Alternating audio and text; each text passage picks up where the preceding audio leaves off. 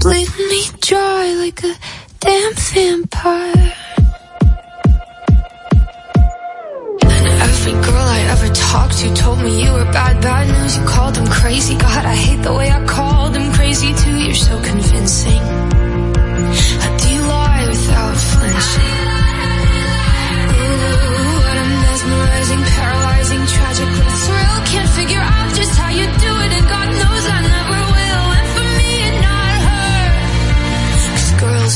Age know better. I've made some real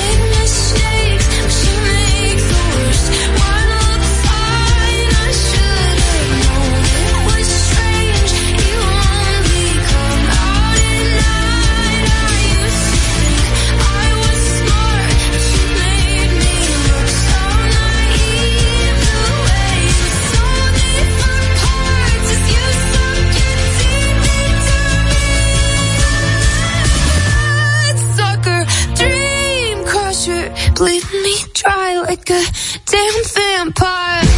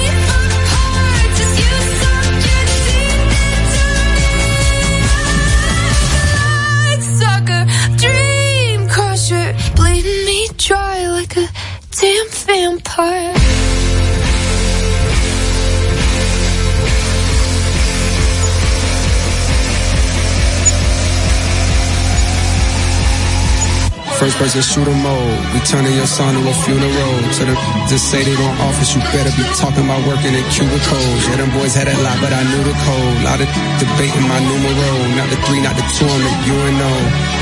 Yeah. Numero UNO. Me and Drizzy like the Super Bowl. Man, then it big as the.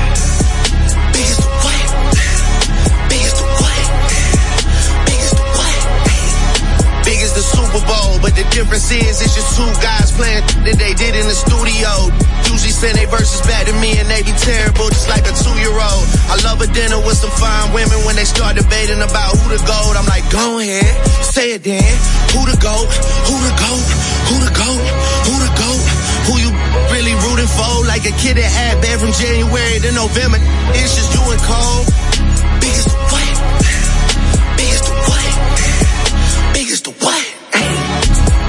Super Bowl. Thirsty to put me in beef. Dissecting my words and start looking too deep. I look at the tweets and start sucking my teeth. I'm letting it rock cause I love the mystique. I still wanna give me a song where I be. Can't trust everything that you saw on IG. Just know if I diss you, I make sure you know that I hit you like I'm on your caller ID. I'm naming the album to fall off. It's pretty ironic cause it ain't no fall off for me. Still in this getting bigger. They waiting on the kid to come drop like a father to be. Love when they argue the hardest MC. Is it K Dot? Is it Aubrey or me? We the big three like we started a league. But right now I feel like Muhammad Ali. Yeah, Muhammad Ali, the one that they call when they ain't connected no more. Feel like I got a job in IT. Rhyming with me is the biggest mistake. The Spider-Man meme is me looking at Drake. It's like we recruited your homies to be demon deacons. We got them a 10 in your wake. Hey, how the gang got away from the bars, man, it like a prison escape. Everybody steppers with and everybody breakfast, and I'm about to clear up my plate. When I show up, it's motion picture blockbuster. The goat with the golden pen, the top toucher, the spot rusher. Spray this whole up, the crop duster. Not Russia, but apply pressure to your cranium. Cold's automatic when aiming them. With the boy in the status of stadium.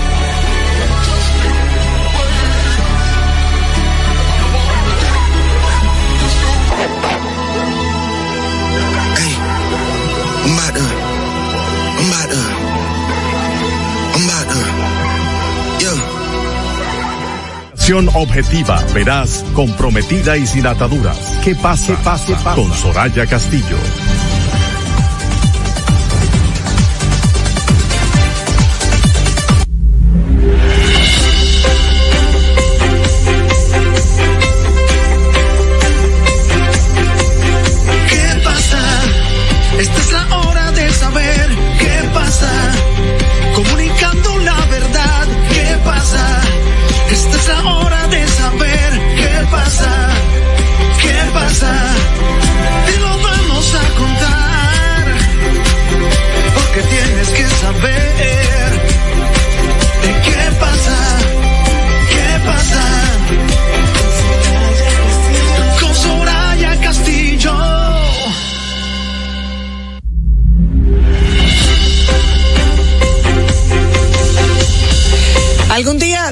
Tendrá sentido, así que por ahora ríete de la confusión, sonríe entre las lágrimas, sé fuerte y sigue recordándote a ti mismo que todo todo sucede por una razón. Así comenzamos esta tarde. Bienvenidos. ¿Qué pasa? RD ya está en el aire a través de la Roca 91.7. Muchísimas gracias por darnos, brindarnos la oportunidad de recibirnos, de permitirnos penetrar hasta sus hogares, al, en el vehículo en el que se encuentren o donde quiera que se encuentren en este momento y nos estén sintonizando. Estaremos compartiendo con ustedes todo el contenido de actualidad y noticioso, todo lo que incide en nuestras vidas, todo lo que es importante y nos interesa a los dominicanos. Yo soy Soraya Castillo y agradezco, como siempre, a Dios por la oportunidad que nos brinda de llegar a todos ustedes. Hoy, jueves 19 de octubre del año 2023, mis compañeros Manuel Canel hoy está cumpliendo compromisos profesionales. Mi compañera Yasmín Cabrera tampoco estará presente. Me han dejado sola los dos. Aquí estoy, gracias a Dios que Aliro Álvarez estará con nosotros esta tarde en el segmento acostumbrado de cada semana de economía y finanzas. Gracias de nuevo por la sintonía. Un día como hoy, en el año 1960, el líder de la minoría negra estadounidense el reverendo Martin Luther King es apresado en Atlanta, Georgia, junto a un grupo de estudiantes como parte de la represión en su contra por las protestas contra la discriminación racial imperante. En el 1960, el presidente de los Estados Unidos, Eisenhower, anuncia el rompimiento de las relaciones diplomáticas y el embargo comercial contra Cuba y el bloqueo comercial a esa nación en el año 2003 en la ciudad del Vaticano. El Papa Juan Pablo Pablo II beatifica a la monja albanesa Teresa de Calcuta. El que no vive para servir, no sirve para vivir. Una de esas, de las tantas frases que la Madre Teresa nos transmitió, pero sobre todo supo transmitir su entrega desinteresada a, a, a los demás, sobre todo a aquellos más necesitados.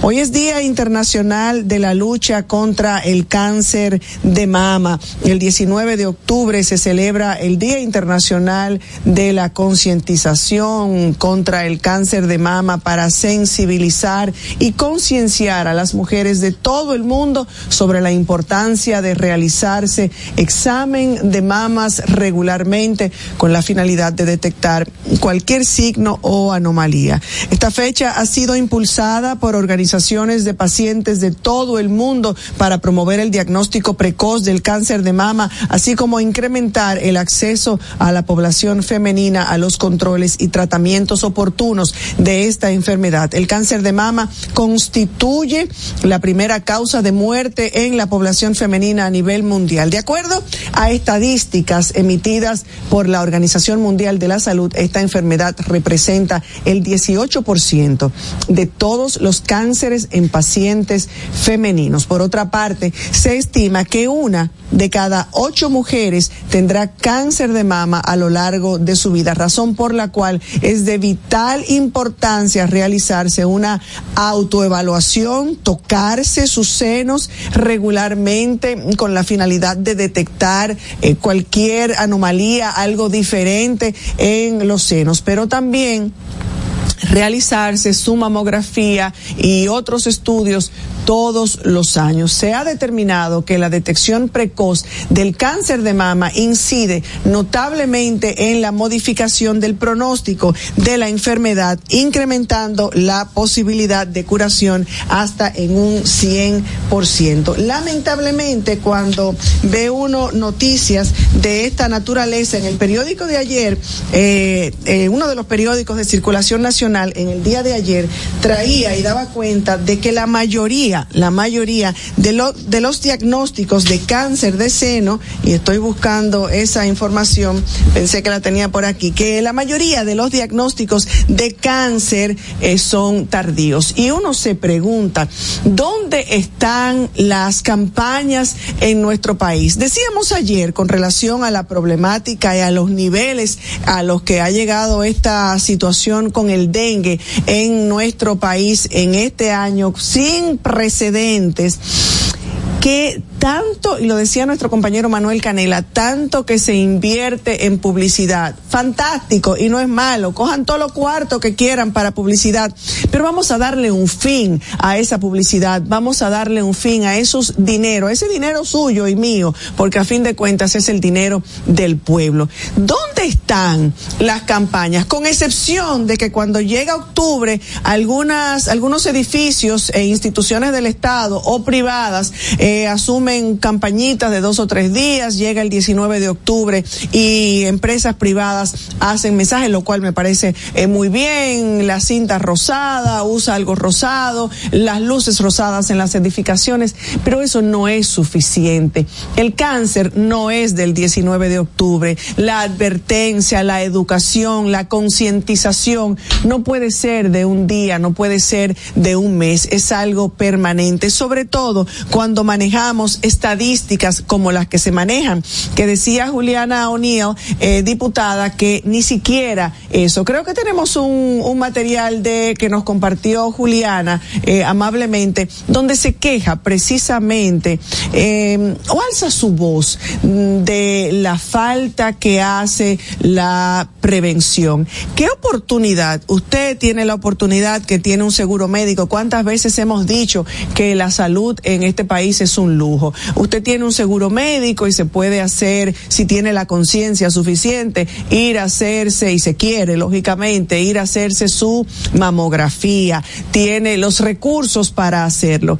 ¿Qué pasa con esa gran cantidad de mujeres que primero muchas de ellas ni saben que se tienen que hacer una mamografía y por ahí colamos el papá Nicolau, que tienen que hacerse esos estudios y esos exámenes anualmente para prevenir un diagnóstico cáncer en la mayoría de los casos ya en estadios muy altos. ¿Dónde están esas campañas? ¿Y dónde están esos centros que cuenten con los equipos necesarios para hacer una simple, una simple mamografía a la mujer dominicana? Conversaba yo hace unos cuantos días con una persona de escasos recursos y decía, Primero, desconocía que tenía que hacerse la mamografía, ahí está la falta de información, la falta de conocimiento. Y en segundo lugar, aprovechó para decirme, fui al hospital y el mamógrafo está dañado. Y me dijeron que vuelva dentro de tres semanas.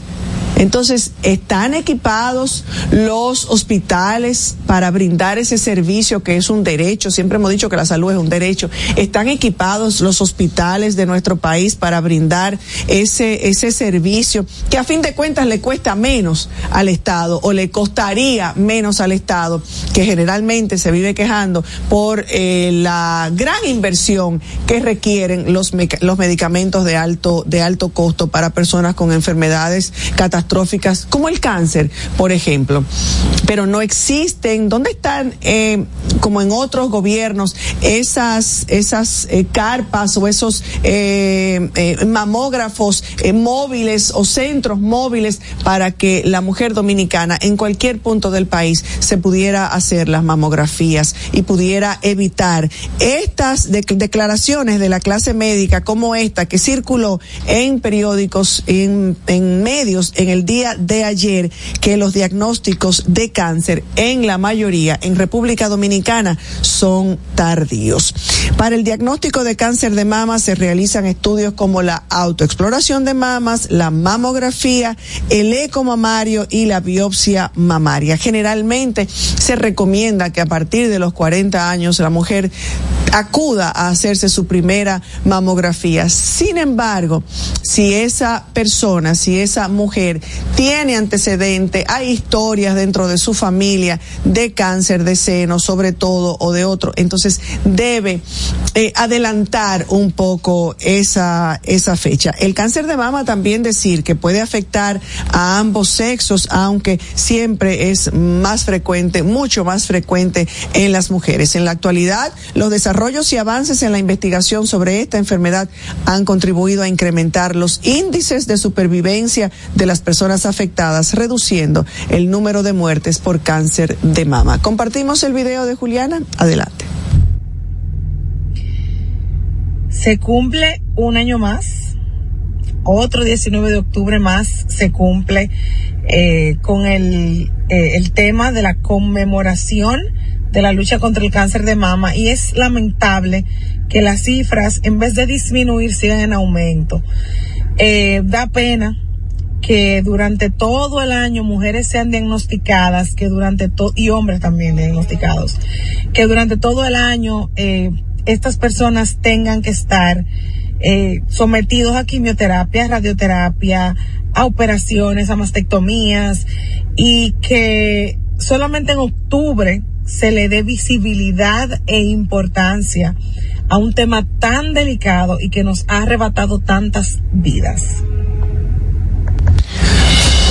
Bueno, ahí escuchamos parte del mensaje que comparte otro ejemplo de resiliencia a propósito de que es nuestro valor de esta semana, un gran ejemplo de resiliencia ante un diagnóstico como el que recibió y cómo resurgir de lo que en un momento determinado en su vida fue una noticia devastadora.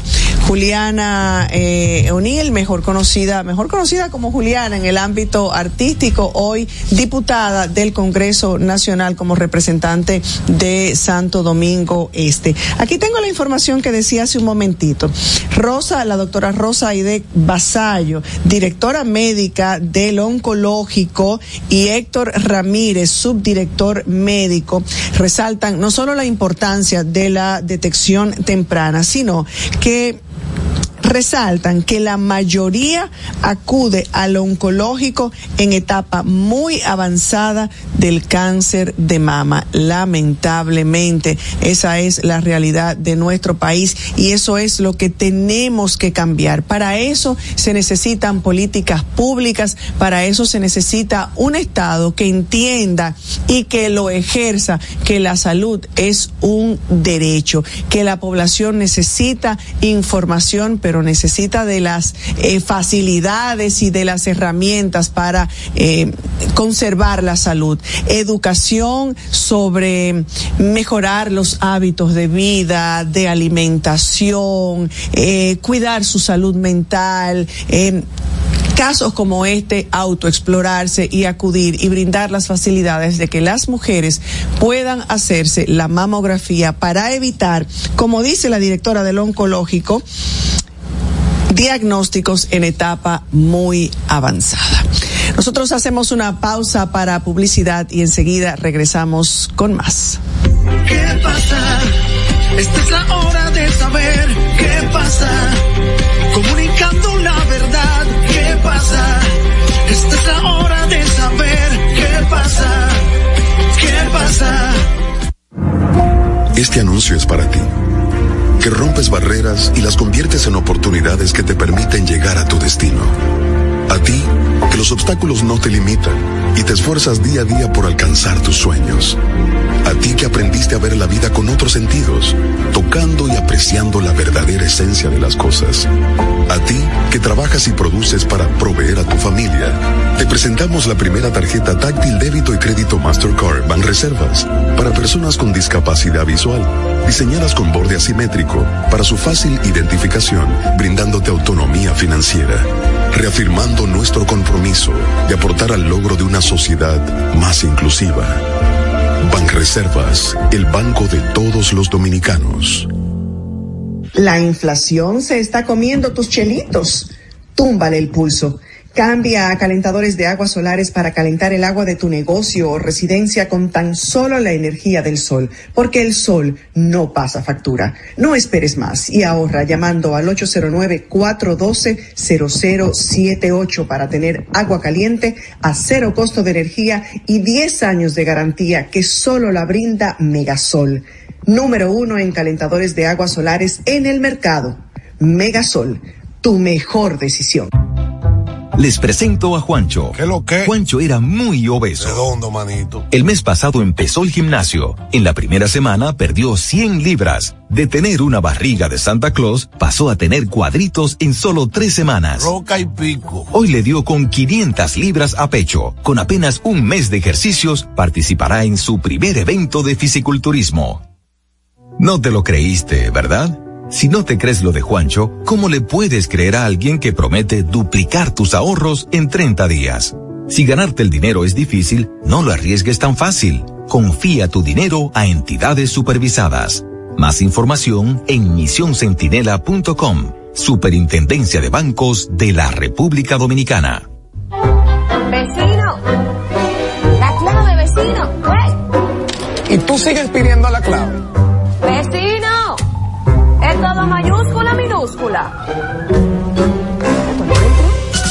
La clave está en Viva. Activa tu internet MIFI Hogar Viva y recibe el equipo gratis. Puedes conectar todos los dispositivos de tu hogar para escuchar música, ver videos, películas, series y compartir en redes sociales. Con planes desde 909, sin contrato ni penalidades. Viva, estamos de tu lado. ¿Qué pasa? Esta es la hora de saber qué pasa.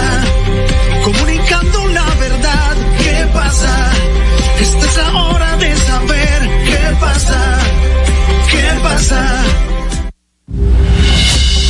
Gracias por continuar en sintonía con nosotros. Mm, Tras una reunión de más de una hora en el Palacio Nacional encabezada por el presidente de la República, el gobierno anunció que se comenzaría a implementar eh, medidas para combatir el brote de dengue sin precedentes que azota el país. Un comunicado leído por el portavoz de la presidencia, Homero Figueroa, explica que las autoridades facilitarán el acceso a pruebas de laboratorio para un diagnóstico más preciso y rápido del dengue. Además, se aumentará la capacidad y eficacia del sistema de atención médica de emergencia para brindar un tratamiento oportuno a los afectados por la enfermedad, al tiempo de que garantizarán que los hospitales cuenten con los recursos necesarios para tratar a los pacientes afectados.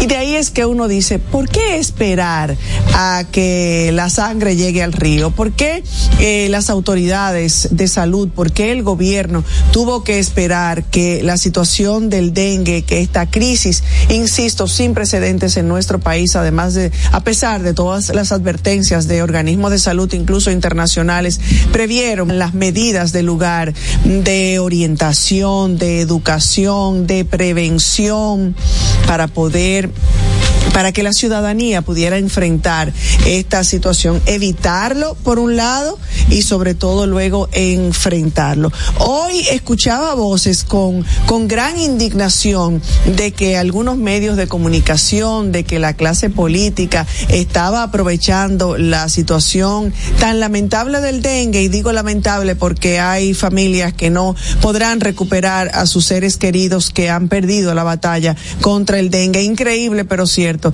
en, estos tiempos. Entonces, acusar ante un error, ante un mal manejo de las autoridades de salud y del gobierno, acusar a medios de comunicación, acusar a la clase política, cual que sea, de estar aprovechando esta situación, yo creo que viene a, agravar el mal manejo, torpe manejo que se le ha dado a esta situación. La teoría de las cinco fases del duelo de la psiquiatra Elizabeth Kubler-Ross es uno de los métodos psicológicos más célebres en todo el mundo. Estos cinco estadios son la negación, la ira, la negociación, la depresión y la aceptación. Este concepto eh, quiero extrapolarlo a un fenómeno que es parte habitual de la estrategia del gobierno y de las autoridades para enfrentar las muchas crisis de gestión y gerencia que se han ido dando a lo largo de estos casi cuatro años ya de gobierno. Y es que en materia de crisis, el gobierno pasa por una etapa primero de negación, negación constante, al grado de un aparente desconocimiento. Digo aparente porque el gobierno eh, es el primero que está enterado y conoce los detalles de todas y cada una de las situaciones, pero además la invalidación de la realidad, aunque la misma le esté dando en la cara. Podría mencionar muchos casos, las malas decisiones en el sistema educativo, la crisis permanente en el sector salud, los casos de señalamientos a funcionarios relacionados a irregularidades en la función pública, el negar que existen apagones o que la factura ha aumentado en fin, una, larga lista de etcéteras. Pero el colmo de este síntoma de negación permanente del gobierno y sus funcionarios son las declaraciones del ministro de Salud Pública, Daniel Rivera. El doctor Rivera aseguró eh, que esa gestión es transparente referente a los datos que ofrece sobre el dengue y sobre otras enfermedades y pidió no politizar el tema. Sumado a esto, descartó que la muerte del niño de ocho años hijo del doctor Víctor Méndez, fuera por dengue, ya que se les, se habían realizado tres pruebas y todas dieron negativo. No obstante, el acta de defunción dice que el niño murió por dengue grave y un choque séptico. Con esto, no solo se niega la evidencia y los partes médicos que constituyen en sí mismo un menosprecio al personal médico, sino que niega y falta el respeto al padre de este niño, que además es un colega y al que se, se le es eh, invalidado su reclamo y se invalida además su formación al ser este también un profesional de la salud. No es posible no es posible que ante una situación de negligencia de parte de las autoridades sanitarias que no han sabido planificar ni informar adecuadamente ni establecer los protocolos claros para enfrentar la explosión de los casos de dengue en el país, se quiera utilizar el argumento político como si nadie estuviera calificado para por ser de la oposición o de la opinión pública en señalar lo evidente o simplemente emitir sus opiniones sobre un tema a todas luces mal muy mal manejado. ¿O es que acaso las llamadas de atención del Colegio Médico Dominicano y de las sociedades médicas del país, o si irnos más lejos, de los miles y miles de casos que estamos viendo por toda la geografía nacional, por los miles de casos de padres y madres que están viendo a sus hijos ingresados o de aquellos que han tenido la desafortunada noticia de la muerte, de la pérdida de algunos de sus seres queridos, no es suficiente. Negar la realidad que vive la gente las invalida y constituye además una gran irresponsabilidad una irresponsabilidad mayúscula de las autoridades, más en un tema donde hay que ser tan responsable como es el tema de la salud de un pueblo. ¿Qué pasa? Esta es la hora de saber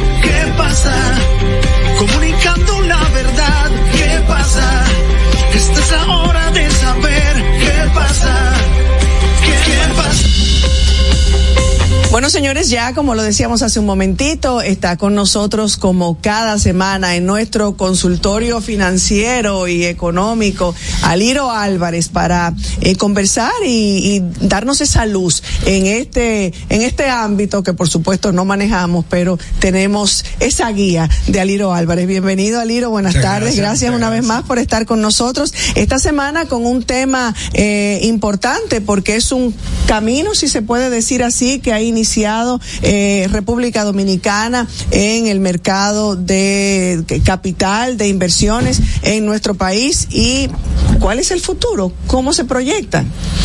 Pues encantado de estar nuevamente por acá. Como siempre voy a poner un poco, me encanta poner un poco en contexto. Educarnos, para, educarnos, por exacto, supuesto. Para hacerlo fácil. Eh, sobre y yo, todo, sobre todo de un profe, ¿verdad? Exacto. La parte didáctica le sale por algún lado. Exacto.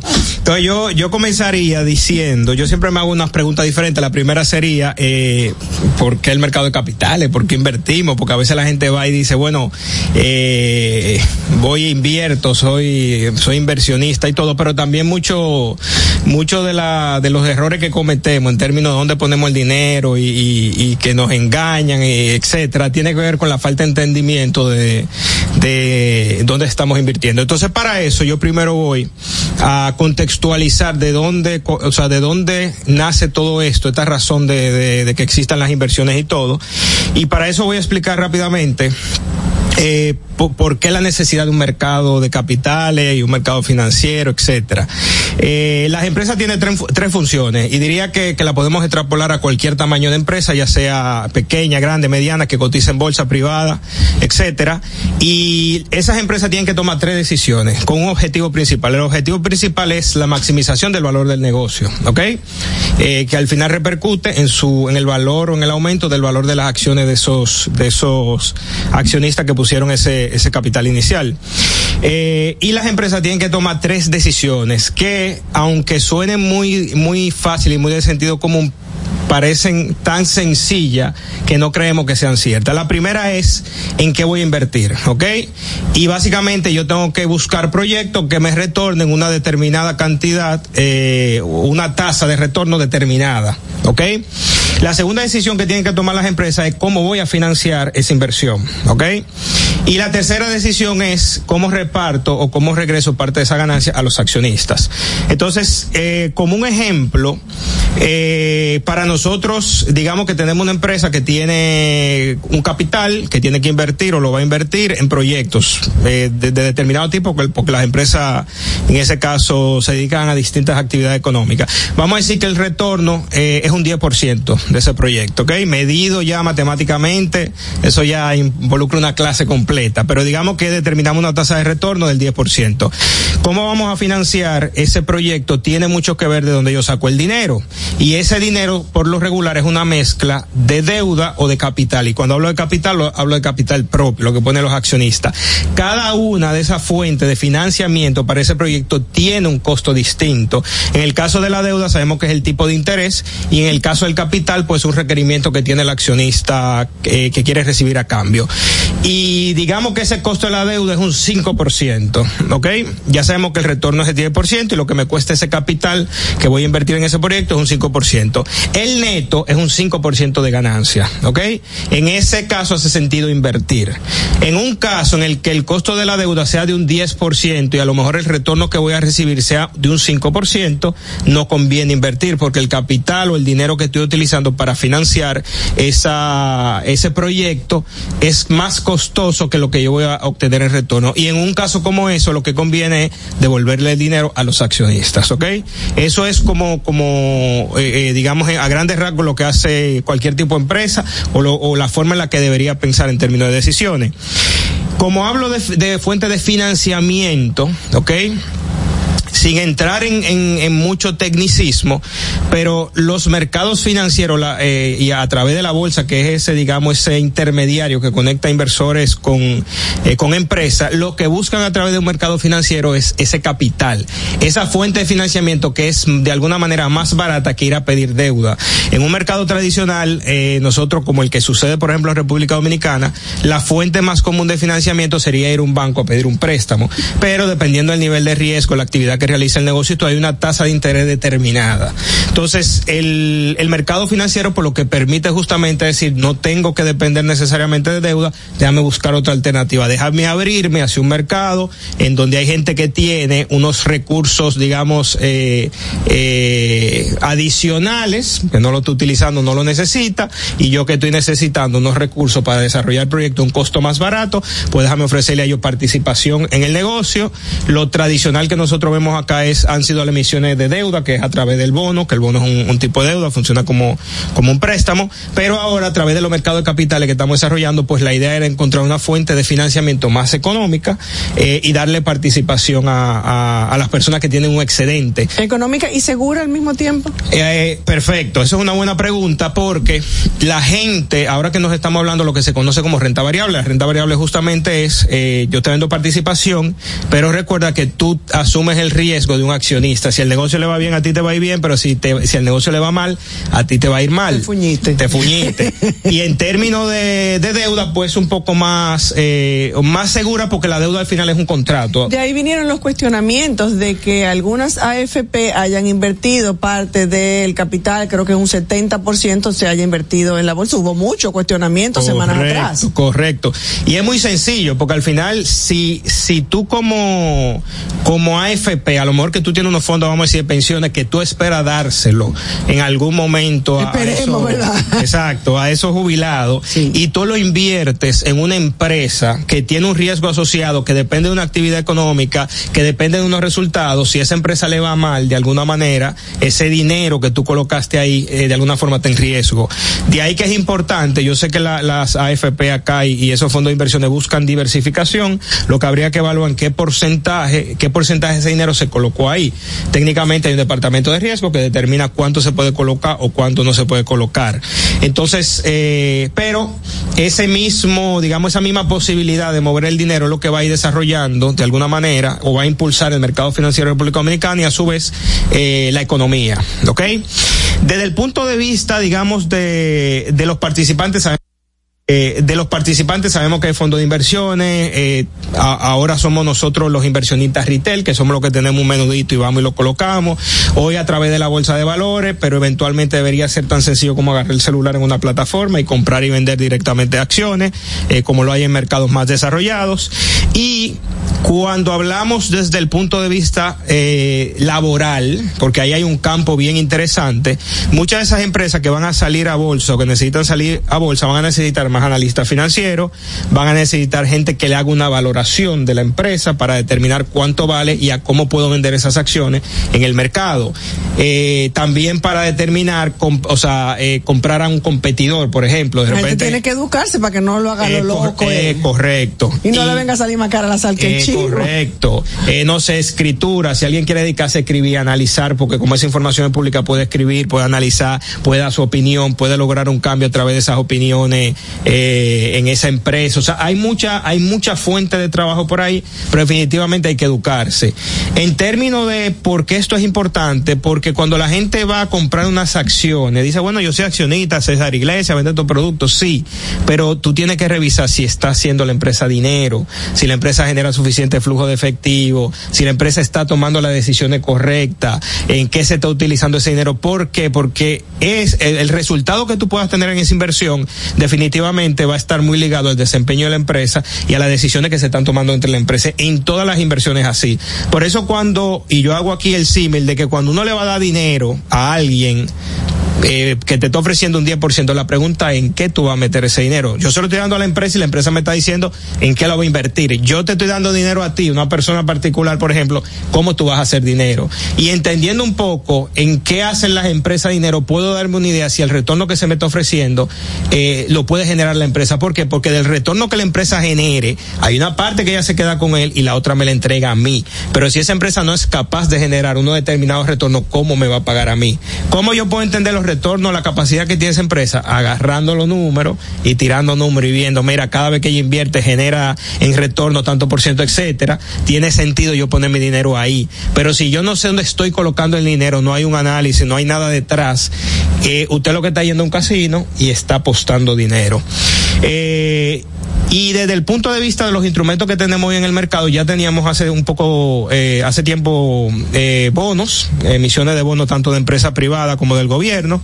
Eh, tenemos César Iglesias, que fue la primera que lanzó Acciones Comunes. Acciones Comunes es un tipo de instrumento que te da eh, derecho a voto en una junta, por ejemplo, en una asamblea, eh, y obviamente es el, ulti- el último beneficiado, en el sentido de que si mañana la empresa la cerraran o liquidaran, primero hay que pagarle a los inversores de capital, eh, perdón, de, de deuda, que son esos, los famosos, en términos de contabilidad, los pasivos, y lo que quede para los accionistas.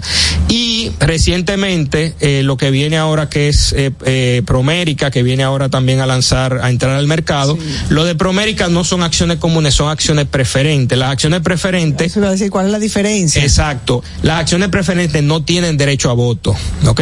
Las acciones comunes usted puede sentarse y votar. Las acciones preferentes no tienen derecho a voto, pero se benefician por encima de las acciones comunes en que reciben un dividendo fijo, por lo tanto funciona como una especie de híbrido entre, digamos, un bono, ¿ok? Porque te da un pago fijo que no te lo dan las acciones eh, y de alguna manera si la empresa fuera mañana a cerrar, primero hay que pagarles a aquellos que tienen acciones preferentes y por último los que tienen acciones comunes.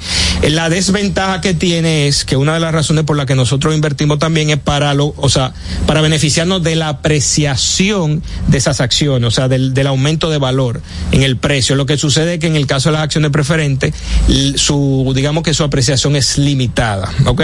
Tratándose de un mercado como este, que todavía no hay mucha volatilidad, no hay mucha oferta y demanda todavía, pues eh, tanto para las acciones comunes como para las acciones preferentes, pues será, ese será un proceso muy lento. Pero en la medida en que entren más eh, compañías, en la medida en que más compañías se motiven, más empresas se motiven a entrar al mercado capital, en ese sentido tendremos más oferta y demanda y gente haciendo análisis que sabe que el precio que ven hoy probablemente está muy bajito y van a estar dispuestos a pagar más o al revés. El precio que ven hoy está muy caro y, y no, no deciden entrar a compra. Pero creo que el mensaje general es... Alguien me pregunta que cuánto, con cuánto me hago eh, socio y con cuánto puedo empezar. ¿Cuál, cuál es una cantidad eh, con la que una persona puede comenzar a eh, invertir? No, no, no. de- Desde el punto de vista de cantidades, pues... eh, en cuanto a menor se refiere. Sí, sí, desde, eh, por ejemplo, en el caso de esa iglesia, con menos de 200 pesos pueden comprar, se pueden comprar acciones. Ah, pero yo me puedo ser accionista de esa Claro, iglesia, entonces. claro, claro. Y en el caso de Proamérica creo que va a salir a partir de los 100.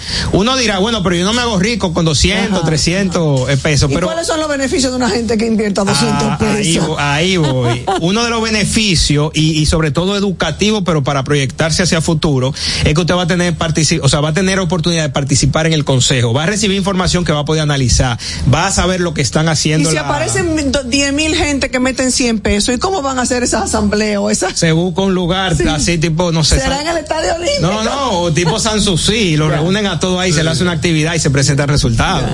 Entonces, eh, ahí usted va a tener la oportunidad de levantar la mano y cuestionar y decir no estoy de acuerdo con esto, etcétera. Que hay, en Estados Unidos eso se le conoce en muchos casos como eh, activistas, inversionistas activistas que quieren un cambio, no, no son mayoría de acciones, pero levantan la mano y, y causan ruido y eso llega a la prensa, etcétera, etcétera, y logran un cambio. Eso desde el punto de vista educativo, porque al final uno se va a poder educar también pensando en, y, y eso se lo digo yo a mis estudiantes, esto es como ver el mercado, eh, un mercado desarrollado en cámara lenta. Entonces, el que tiene miedo de meter su dinero en un mercado desarrollado que se está moviendo todos los días, esto es una forma de hacerlo en cámara lenta, ver un proceso Y transparente, funciona. es Y es transparente. transparente. Será más transparente en la medida en que logremos, eh, digamos, incorporar nuevas herramientas en tiempos reales, eh, donde toda la información efectivamente sea, eh, o sea, fluya, pero también hay un proceso de aprendizaje, como pasó en el caso, no sé, de Estados Unidos, en donde esta famosa compañía Enron en su momento quebró y lo- los números eran disfrazados y todo, y a partir de ahí eh, se implementaron una, una serie de medidas y una de ellas era que tanto el director general como el director financiero de la empresa tenían que poner su firma, eh, digamos que lo comprometía penalmente. Eso evitaba que si el director general quería hacer algún tipo de truco y lo y tenía que revisarlo el director financiero viceversa y ambos se estaban comprometiendo a que esos números eran correctos y que la información que se estaba colocando ahí fuera una información eh, relevante y, transparente. Entonces, no es no hay un manual, pues es un proceso de aprendizaje. En el mismo caso de Estados Unidos se revisan constantemente el el regulador revisa constantemente las, digamos, su, su, eh, su control, etcétera, y las mismas normas contables que vienen a ayudar, pero es un proceso de aprendizaje, yo diría que es una gran oportunidad en el caso de República Dominicana, tanto para empaparse, inclusive yo les digo a mis estudiantes de finanzas que aquellos que no tienen un trabajo en finanzas no significa que no puedan desarrollar, eh, desarrollarse en finanzas, porque con que tú comiences tú mismo a escribir un artículo, tomes estado financiero y lo analices por tu cuenta y todo, pues ya de alguna manera tú, tú estás entrando en ese mundo y cuando te conviertes en accionista también, y, y quizá te abres una oportunidad laboral por haberte eh, de alguna manera sido autodidacta y por ahí tú puedes tener una gran oportunidad. O sea que desde el punto de vista de las empresas,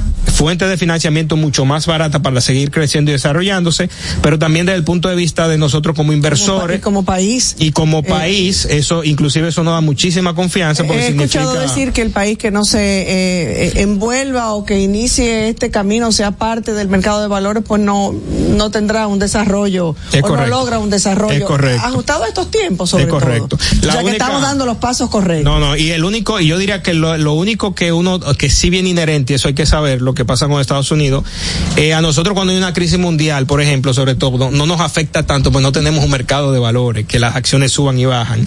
En la medida en que lo desarrollemos, y haya un mercado desarrollado, pues tenemos que saber que eso de alguna manera nos va a afectar, porque cuando hay una crisis la gente sale corriendo, vende sus acciones, para unos son oportunidades, para otros son riesgos, pero de alguna manera sí, sí, o sea, sí veremos nuestra economía afectada en el largo plazo cuando hay ese tipo de bajones, pero es más el beneficio, que se obtiene que digamos que esa puntualidad en términos de, mercado. Bueno, pues qué bien, qué bien conocer e irnos eh, documentando y esto es algo que tendremos que ir puliendo, me imagino, que se irá puliendo poco a poco, iremos avanzando. Suerte que contamos con Aliro Álvarez, yo voy a hacer mis inversiones.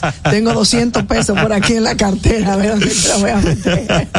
Gracias Aliro, gracias, por eh, ayudarnos a hacer faro, pero al mismo tiempo es un faro de luz también para nosotros. Te esperamos la próxima semana. Así será. Si Dios lo permite. A ustedes los esperamos inmediatamente después de esta pausa. Ya volvemos. ¿Qué pasa?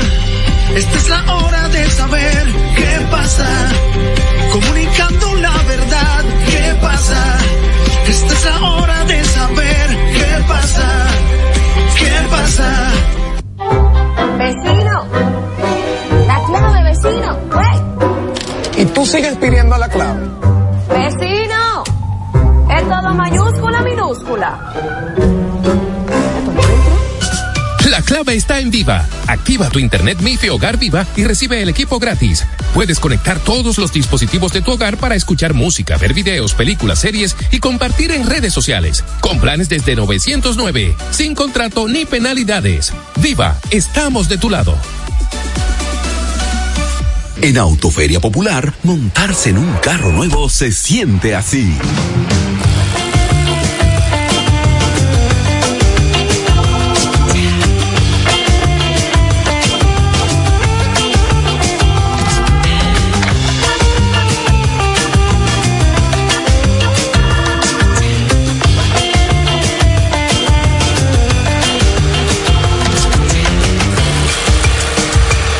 De un carro nuevo no hay que entenderla, hay que vivirla. Vive la temporada de Autoferia Popular. 25 años encendiendo nuevas emociones contigo. Popular, a tu lado siempre.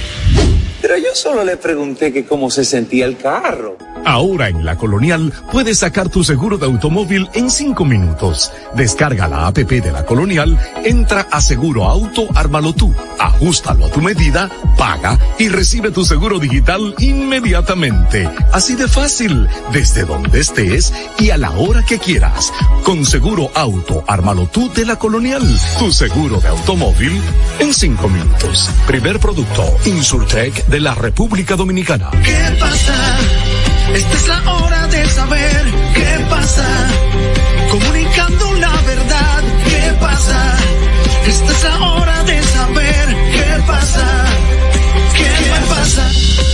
Gracias por continuar en sintonía con nosotros. Recordarles, a propósito de que hoy 19 de octubre es el día de concientización y prevención sobre el cáncer de mama, tenemos los certificados de regalo. Todavía nos quedan tres que nos trajera Vilma Tapia. Vilma Tapia de Vilma Tapia Hair Studio. Así es que pueden llamarnos al 1-809-200-1947. Totalmente libre de cargos. O pueden escribirnos a través de nuestras redes sociales, sorayacastillo.do o que pasa.rd a través de Instagram. Durante toda esta semana hemos estado compartiendo con ustedes el valor de la semana. He dicho en algunas oportunidades que más que un valor, lo veo y lo siento como definitivamente como una gran virtud, la resiliencia. Y es algo que, que nos, nos enseña eh, que es la, esa capacidad que tienen algunas personas de enfrentar las adversidades, superar los desafíos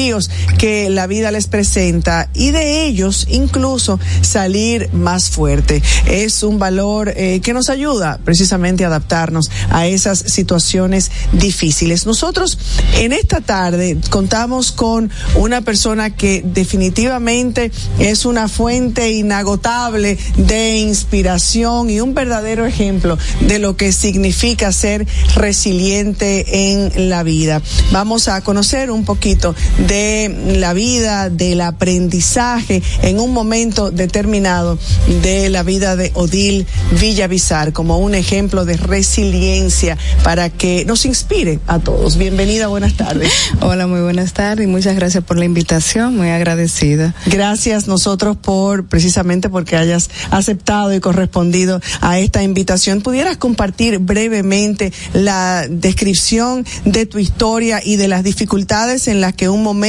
determinado tuviste que enfrentarte? Bueno, sí, eh, me imagino que muchas personas que me están escuchando ahora conocen eh, un poco mi historia, pero vamos a ponerlo al día. es importante decir que Vilma es presidenta y luego veremos por qué presidenta de la Fundación Manos Unidas por, por el autismo, sí. Eh, bueno, hubo un momento hace ya muchos años, ya mis hijos están grandecitos, 24 y 20 años, pero hubo un momento unos años atrás cuando recibí ambos diagnósticos, especialmente el diagnóstico del segundo hijo mío, eh, porque con el diagnóstico del primero, en que, que fue diagnosticado con, dentro del espectro autista, pues como yo no conocía, el tema para nada. Eh, realmente lo acepté con mucha humildad y, y digo, bueno, vamos a, a trabajar con, con, con, este niño, ¿verdad? Que tiene una situación que yo desconocía y que en ese momento realmente no se conocía tanto como ahora. Pero con el segundo hijo, cuando ya pasaron unos años, eh, que me diagnosticaron entonces el segundo hijo mío. Con la misma condición. Con la misma condición, pero una condición más comprometida. Eh, realmente para mí fue devastador. Yo, eh, como muchas familias, eh, me preguntaba que por qué me había pasado eso a mí, que ya estaba eh, pues eh, impulsando al otro niño, ¿verdad? Que ya tenía unos cinco años aproximadamente. Yo realmente me, me sumergí en una profunda eh, tristeza porque yo sé que ninguna madre quiere que su hijo salga ni con una gripe, claro. ni con una, y menos con una discapacidad.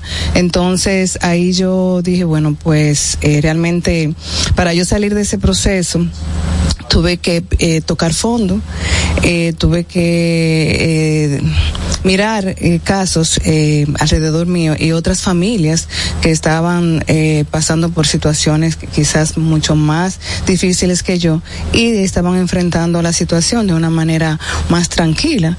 Entonces yo dije, bueno, pues nadie quiere que un niño venga con una discapacidad y ningún niño tampoco elige, elige venir con una discapacidad. Yo, esto es un regalo porque realmente los hijos son regalos. Yo dije, bueno, tengo que luchar por estos dos niños. ¿En algún momento pasó por tu cabeza, sobre todo con el segundo embarazo y el segundo diagnóstico, no tener el bebé? No, porque no no pensé que venía que venía eh, que iba a venir con una discapacidad. Inclusive cuando su papá, el, el papá de los niños y yo nos embarcamos en un segundo embarazo, o sea, un segundo hijo, eh, era más por ayudar al primero, para ayudar a- al primer niño, para que él tuviera un hermanito y pudiera jugar. Entonces, cuando yo estaba embarazada, eh, yo fui a llevar, yo fui a, lle- a llevar a mi niño Diego, que en ese momento tenía como tres años y medio, lo fui a llevar al neurólogo para una evaluación, o sea, para un- eh, una evaluación de, de rutina. Y cuando yo llegué, la neuróloga me dijo que, que yo tenía que haber consultado, eh, yo eh, buscar otro hijo porque había que hacerme unos estudios, había que hacerme unas evaluaciones antes de, de entrar a un proceso de un segundo embarazo, porque yo era una madre, o sea, una persona que tenía un, mucho riesgo de tener un segundo hijo con autismo. O sea, ella me lo dijo antes, de, yo tenía tres meses de embarazo. Ustedes no se pueden imaginar la situación que yo viví en ese embarazo.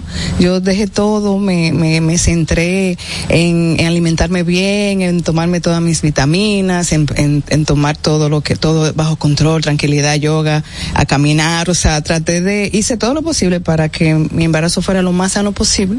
Que se desarrollara en un entorno. eh, Exactamente, pero ya a los saludable. 10 meses yo empecé a ver que el niño venía con una condición, porque empecé a ver eh, conductas que ya me estaban diciendo que venía, eh, que había algo diferente. Entonces, eh, fue realmente un proceso muy complejo, me, me sentí eh, embarcada en muchos sentimientos, muchas contradicciones internas, mucha culpa eh, y mucha responsabilidad también de, de mí, eh, tanto mía como de, de la- mi pareja en ese momento. O sea que realmente fue un tema muy complejo para mí. La resiliencia a menudo implica encontrar apoyo en otras personas, sobre todo esas personas más cercanas. ¿Cómo ha sido importante para ti eh, el apoyo de tu entorno, de tus familiares en este viaje hacia la resiliencia? Porque es evidente que de lo que fue eh, catastrófico y devastador, mejor dicho, eh, en ese momento eh, lograste salir y, con- y, y- y de manera muy positiva. ¿Cuál tú crees que son esas habilidades o esa clave que, que te ayudó a, a transitar eh, ese, ese, momento que te tocó y salir de manera eh, exitosa? Sí, bueno, lo primero fue que yo dejé de ser víctima. Porque hubo un momento en que yo me sentía tan mal, me sentía tan eh, triste, que eh, o sea, yo me sentía como, como que eh, yo me merecía lo que me estaba pasando, entonces me sentía como una víctima. Entonces pasaron, claro, pasó un proceso eh, un, un poquito profundo, o sea, interno, hasta que yo dije, no, yo tengo que aceptar esto y tengo que echar hacia adelante, porque no me puedo pasar mi vida entera llorando, ni, así, ni sintiéndome mal por, por algo que yo puedo eh, eh, superar. ¿Y en qué momento decides entonces crear la fundación con el fin de ayudarte a ti, ayudar a tus hijos, pero también a otras familias que estaban atravesando la Cuando misma yo empecé a aceptar, a aceptar que yo podía salir de esa, de ese círculo yo misma, que tenía que confiar en el Señor, que había algo más eh, para mí, para mis hijos, y que yo tenía que, como dice uno, tomar el toro, ¿verdad? Por los cuernos. los cuernos. Y decir, no, espérate, yo tengo, pero eh, fue un proceso. ¿Y tu esposo tuvo eh, esa misma luz? ese- No, él no, no pudo. Él, eh, nosotros nos divorciamos a lo, cuando el chiquito tenía cinco años, cuando Damián tenía cinco años, y yo me quedé. Luego, de tener tus dos hijos con esta condición, entonces hubo un divorcio. Ajá. Ay, santo cielo, pero ahora. Sí, no, no pude. eh, realmente, eh, yo siempre digo a las familias que cuando. Eh, este tipo de cosas o une o, o, o separa. Va a depender, va a depender de cómo los padres lo asuman. Si los padres ambos lo aceptan y, se, y así mismo agarran ese toro por los cuernos y dicen, no, espérate, esto es una situación que tenemos que unirnos y enfrentar los dos porque la discapacidad es una situación que la que quien la tiene y quien tiene un hijo con la condición, ¿verdad? Con cualquier condición, debe de aceptar que ese, que ese, esa persona tiene una situación y que tiene que enfrentar con, con la dignidad y con responsabilidad, poder proveerle a esa persona todos los apoyos necesarios, aunque, y no culpar ni al, ni al Estado, ni, ni, ni al padre, es algo que tenemos que nosotros asumir como persona y decir, no, espérate, esto, eh, porque todo está casi bajo la responsabilidad de nosotros las familias. Entonces, cuando yo acepto todo esto, cuando yo eh, busco eh, yo misma dije me voy a poner a estudiar, yo me voy a poner, yo voy a conocer esta condición y voy a ver cuáles son sus debilidades y cuáles son sus habilidades, porque las personas con autismo tienen muchas habilidades, pero también dentro del espectro existen muchos casos que realmente necesitan muchos apoyos. Entonces dije yo voy a estudiar y me puse a estudiar, me puse a formar. Estoy estudiando todavía, estoy ya casi graduándome de una carrera de psicología clínica. O sea, yo estoy, me mantengo estudiando, me mantengo investigando. Los conceptos emitidos en el pasado programa son responsabilidad de su productor. La Roca 91.7 FM no se hace responsable. Vive la esencia de la música. Hey, mama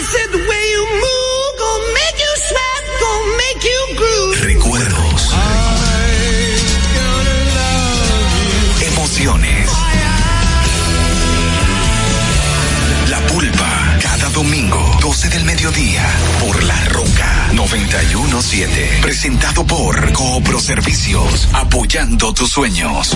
En Coopro Servicios seguimos apoyando tus sueños. Ese vehículo que tanto deseas, adquiérelo con las mejores condiciones y tasas del mercado. En Coopro Servicios te aprobamos tu préstamo en una hora y puedes salir montado el mismo día, con seguro incluido sin intereses. No esperes más. Busca más información en nuestras redes sociales como Coopro Servicios RD o llamando al 809-472-0777 o vía WhatsApp al 809-472-0777. Habla con uno de nuestros representantes. Coopro Servicios, apoyando tus sueños.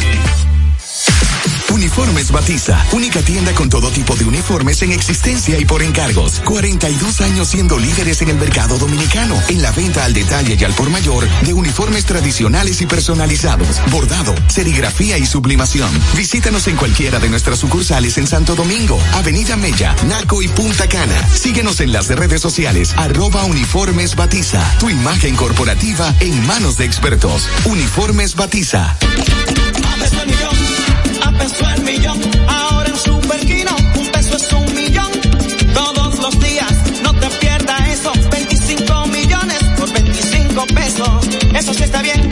Un millón por un peso. Superquino de Leisa, un peso es un millón. ¿Y cómo es eso? Ahora Superquino TV de Lexa te da 25 millones por 25 pesos. Juega Superquino TV, el fuerte de Lexa y gánate 25 millones por 25 pesos todos los días.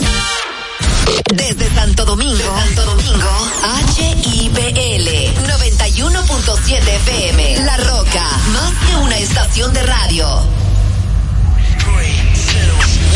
Hay dos verdades innegables. La primera es que desde su creación el automóvil no se ha detenido. Y la otra, que nosotros tampoco. Somos Carros y más. Carros y más. El programa que te brinda toda la información y tendencias en el mundo automotriz. Desde ahora y hasta las 7 de la noche. Carros y más. Con Guaroa Viñas.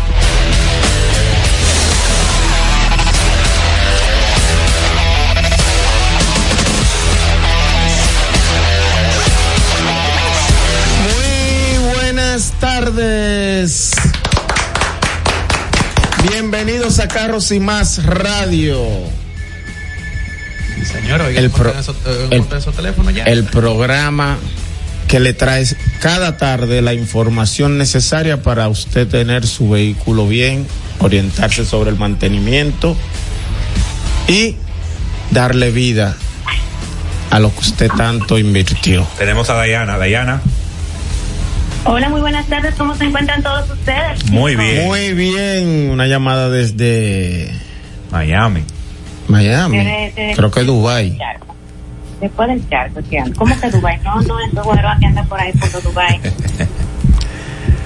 Señores, buenas tardes a toda nuestra audiencia. Gracias a todas las personas que nos siguen día con día para aprender y enterarse de todo lo que está sucediendo el mundo automotriz. Como siempre, iniciamos el programa agradeciendo especialmente a nuestro Padre Celestial que nos permite estar This sound is processed by Stereo Tool. Go nos to stereotool.com. también que de una forma u otra se toman al- algo por ahí para tener algo de paciencia con nosotros y entender esto que estamos realizando. Por supuesto, también agradecer a todos nuestros colaboradores que hacen que también el programa sea posible. Ahora estamos más de cerca con Genao en cabina, que está haciendo de control con nosotros y que por fin tenemos un contacto más directo con él y no solamente por la conexión que hacemos de manera remota. Y por supuesto, vuelvo y reitero, agradecerles a todas a todos ustedes la fidelidad con nosotros con este programa en el que vamos a estar disfrutando durante una hora de este contenido valiosísimo que se ha preparado para todos ustedes. Mi nombre es Dayana Jose y así estoy en todas las plataformas digitales como arroba Dayana Jose. Ya ustedes saben y han visto en las redes sociales que el señor Guaro Viñas anda con coreanos. No se atrevan a decirle chino a los coreanos ni japoneses tampoco. Él estaba en el Él aeropuerto de las Américas, era cuando estaba grabando eso, ¿eh? ¿Perdón? El video que Guaroa subió de los sonatas, que él lo está contando, está fuerte de pensar que él estaba en, en, en No, Corea. muchacho, una cosa seria, lo que estaba viviendo allá, serio. Parece el aeropuerto de, de, de las Américas con tanto sonata. Así mismo, así que también sigan en las redes sociales como arroba Guaroa Viñas y ahora les paso a los chicos que se van a estar autopresentando porque como no los puedo ver en este momento, no sé en qué orden debo presentarlo, así que adelante Guillén, tú que estás al mando. Buenas tardes familia, agradecido un día más, esperando que estén disfrutando con tranquilidad el tránsito allá afuera, con tranquilidad. Mi nombre es Félix Guillén, me pueden seguir en mis redes GPN, rayita abajo, Fuel Tap, y le paso con el hermano Ferdinando Polanco, quien le está pasando el rolo a la competencia. Se ha vuelto viral esa presentación, señores. Señores, muy buenas tardes. Para mí, como siempre, es un honor y un placer estar aquí con ustedes. Y como siempre, les reitero que tengan mucha paciencia y prudencia en el tránsito para que lleguen a su lugar de destino sin ningún contratiempo, porque lo material se puede reparar, pero lo físico hacia, hacia usted o su familia no. Entonces, vamos a tener precaución y paciencia. Si es físico hacia su vehículo, usted lo repara. Sí. O el seguro. o el seguro también. Recuerden también seguir a Biocamionero RD, señores, y a NS Autoasesorías. Y un abrazo para Irma Novoa. Usted lo repara. Sí. O el seguro. o el seguro también. Recuerden también seguir a Biocamionero RD, señores, y a NS Autoasesorías. Y un abrazo para Irma también. Recuerden también seguir a Biocamionero RD, señores, y a NS Autoasesorías. Y un abrazo RD, señores, y a NS Autoasesorías. Y un abrazo para Irma Novoa Trías. Y un abrazo para Irma, para Irma